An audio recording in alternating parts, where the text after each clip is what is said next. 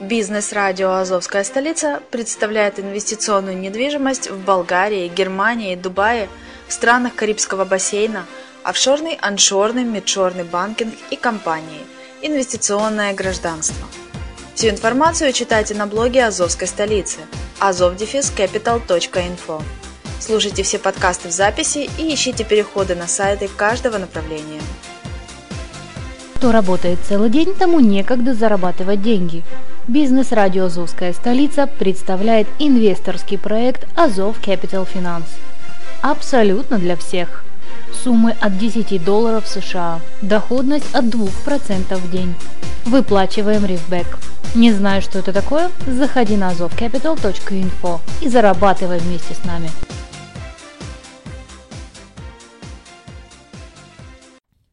Всем привет, я Грегори Кэтс, ведущий аудиоблога Travel Top Secret на радио «Азовская столица». Продолжаем говорить о Вашингтоне. Мы остановились на посещении, по-моему, Кеннеди-центра. Напоминаю, Кеннеди-центр – это такой вот культурно-развлекательный центр в северо-западной части центра города Вашингтона. Назван он в честь одного из президентов США – Джона Кеннеди, того же самого, в честь которого всем известный международный аэропорт в Нью-Йорке. Так вот, что он собой представляет? Такой вот большой-пребольшой оперный сарай. До того большой, что в нем есть два зала, в котором проходят спектакли, концерты, оперы, балеты и грандиозное, помпезное фойе – с люстрами, с лампами. Иногда там бывают площадки с бесплатными спектаклями и концертами. По содержанию примерно то же, что Линкольн-центр в Манхэттене. Правда, там несколько зданий театров, все в современном стиле. А Кеннеди-центр такой вот большой барак, но не лишенный функциональности. Конечно, это строение вызвало волну критики, во-первых, за отсутствие архитектурной ценности, во-вторых, то, что далеко от метро. Но от метро туда идут специально такие красные автобусы, говорят, они бесплатные. И возят посетителей. И чуть ли не круглосуточно. Но там есть маленькая изюминка. Если вы зайдете в здание и пройдете главный коридор насквозь, вы выйдете на такую вот красивую смотровую площадку, откуда, как на ладони, виден город Арлингтон, тот самый, в котором находится мемориальное кладбище. Вы сразу увидите, что кроме кладбища там куча небоскребов, там есть свой даунтаун, своя инфраструктура городская. А кстати говоря, я совершенно узнал, что Арлингтон является почему-то побратимом того самого Ахина, про который я вам два года назад рассказывал в своих подкастах про Германию. Именно там, 23 года узнал я о традиции, что нужно для того, чтобы еще раз побывать в Вашингтоне, кидать монетку в фонтан. Тогда было так, сейчас-то отреставрировали. 11 лет назад мы посещали вечером. Чем приятно Вашингтон ехать летом, что вечерняя экскурсия выпадает на светлое время суток, и все можно посмотреть, и вечером вы почти ничего не увидите. Хотя вечером, возвращаясь из Кеннеди-центра, мы заметили, гид обратила наше внимание, что Ночная жизнь в Вашингтоне почему-то отсутствует. Это не Нью-Йорк, где ночью она только и начинается. А там мало что вы можете увидеть, потому что город стольный. В основном там государственные департаменты, частные бизнесы. Театры, конечно, есть, но не бродвейские. Вот Кеннеди-центр. Прекрасный тому пример. Более того, The Mall, о котором я вам рассказывал в прошлом выпуске, там ни одной лампочки, и странно как-то, что Капитолий не светился. Транспорт в Вашингтоне — это разговор отдельный. Метро есть, именно так и называется, метро, метро.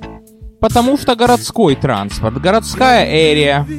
Более того, даже автобус называется метробус, как кто-то из русских туристов первой поездки сказал. Вернее, не метробус, а Metrobus. Не только в Вашингтоне так. Во многих американских городах метро или light rail называется метро, чтобы не путаться. Нам так привычнее. Это в Нью-Йорке мы говорим subway. К сожалению, общественным транспортом Вашингтона воспользоваться мне не довелось. Все три раза я туда попадал на автобусную экскурсию. И времени на самостоятельное хождение там, к сожалению, не предусмотрено. А тех, кто самостоятельно хочет прогуляться, их ожидает риск несостыковки с экскурсией. Говорят, что метро в Вашингтоне не такое красивое, как в Москве, но чистое, не такое, как в Нью-Йорке, что там очень красивая система оповещения прихода поезда, что лампочки зажигаются. Даже экскурсовод нам рассказывала, как она воспользовалась. И стоило это и 6 долларов. Для сравнения, в Нью-Йорке метро стоит 2,75, а там все зависит от того, откуда и куда ты едешь. Заморочка. Можно, конечно, иметь постоянный, но я небольшой знаток в этом метро. Очень много наземных линий. Конечно, вагончики можно увидеть со стороны. Относительно автобусов, ну, я только снаружи на них посмотрел, пофотографировал, но так, что даже на сайт в автобус не прошло. Ну что ж, едем дальше, в сторону Арлингтонского кладбища. И по городу, если ехать, дорога пролегает через Massachusetts Avenue, которую еще называют знаете как? Посольский ряд, Embassy Row, впритык друг к другу. На этой улице расположены посольства стран всего мира. Столица же Вашингтон. И наше внимание обращает, что вот посольство Ирана, вот посольство Бельгии, или вот посольство еще чего-то там. Конечно, архитектурном стиле эти дома пытаются отразить стиль страны. Очень симпатично смотрится. Почему-то в этот раз нам не запомнится больше, чем прошлый. Проезжаем по ходу площадь Дипонов, Дипон, Циркл. Очень символичное, красивое место. Вход в метро, которым мы не прокатились. Потом еще немного проехали и видим посольство России. Честно говоря, напоминает какую-нибудь в советском стиле городскую или областную администрацию. Вовнутрь не заходим. После посольского ряда на нашем пути Джорджтаун. Это довольно любопытный и интересный городок, вернее не городок, а райончик в Вашингтоне. В таком вот старом стиле старых американских городков, который существовал еще до того, как Вашингтон основал Джордж Вашингтон архитектор Пьер Ленфанд. Ну, меня, искушенного маленькими американскими городками, на этот раз он меньше удивил, чем в прошлый раз. Ну, такая вот главная улица, на ней магазинчики, дома, лавочки, пересекаешь, а на какой-то из улиц даже видны рельсы трамвайные. Трамвая в Вашингтоне давным-давно нет. Но он имел очень милую особенность. Тем, что в центре города, особенно там, где Капитолий, там нельзя было прокладывать контактную сеть. В результате питающее устройство, питающий кондюит был помещен под третий рельс, то есть не путать с сан-францисковским кейбл-каром, Сан-Франциско канат, а в Вашингтоне был третий рельс. Не третий рельс, а кондюит под ним. И вот эти уникальные рельсы в улочках Джорджтауна сохранились, но мы все это видели из окна автобуса, потому что как же надо посетить кладбище Арлингтонское и даже Арлингтон проехать мельком. И вот приезжаем мы на это кладбище. Оно приметно тем, что там похоронен президент Кеннеди и весь его клан, и на его могиле даже вечный огонь. Там похоронены солдаты, которые погибли в войнах за Америку. В политику я не влезаю. Идем смотреть смену караула. У могилы неизвестного солдата. И обратно. Прошлый раз это был день выходной, было солнышко, и слава богу, в воскресенье никого не хоронили. Поэтому, если я там что-то говорю на камеру или что-то с кем-то говорю, смотрят сквозь пальцы, но всюду натыканы такие вот знаки. Притом не бумажка, а металлические. Please keep respect and silence, что переводится. Пожалуйста, уважайте тех, кто здесь лежит, и молчите. То есть, грубо выражаясь, мне хочется сказать, все закрыли рты. Но да, это же кладбище, а не парк, и тем более не рынок. Но второй раз, когда мы там были, это был денек будни, летний, жарко было, так что все тело парит. Так тут еще на кладбище кого-то хоронили. Об этом говорит флаг на флагштоке, он был спущен. И вот мы посмотрели смену караула. И мне показалось, что оторвался от группы. Или они от меня оторвались. начинаю их выкликивать. Мол, ребята, быстрее, go, go on. Так раскричался, что они прибежали ко мне. Идем, группа за нами, и вот меня останавливает полицейская машина и спрашивает, чего ты кричишь? А я говорю, знаете, я не местный, я из Нью-Йорка. И я испугался, что отстал от группы. Ну, пришлось им 10 минут доказывать, что я не верблюд. Они не арестовали, даже пальцем меня не тронули.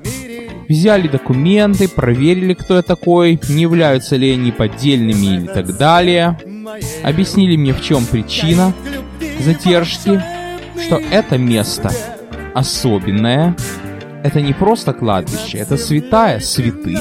Поэтому такое поведение, как выкликивание друг друга, здесь неуместно. Или как в Одессе говорят, тут вам не базар.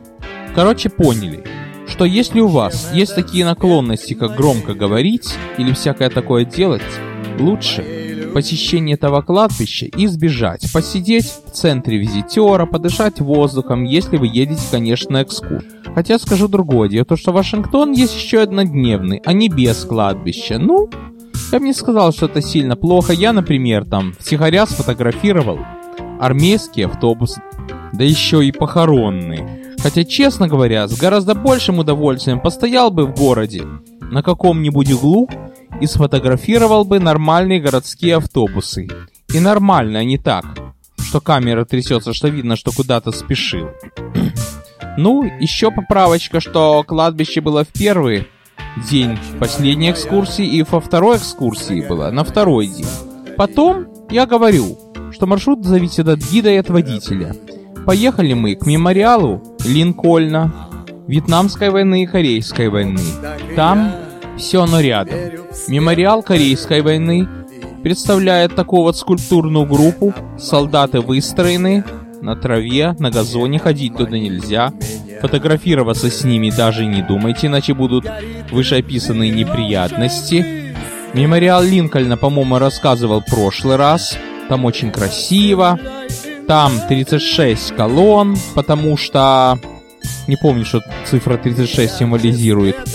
То ли это был 36-й президент, то ли ему было 36 лет. Не помню, честно говоря. Я знаю другое, что экскурсия показывает театр, в котором его смертельно ранили, и дом, где он умер. Но это рядом с тем местом, где мы позволили самостоятельную прогулку. Рядом с мемориалом Линкольна находится мемориал Вьетнамской войны. И там такая большая стена, где все погибшие в этой войне указаны поименно.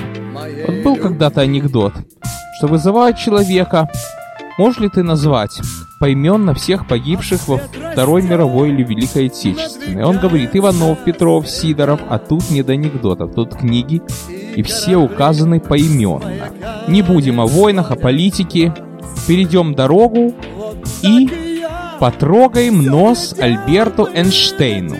В смысле памятнику. Там стоит огромный выразительный памятник Альберту Эйнштейну. Он изображен таким вот почему-то весь черный он.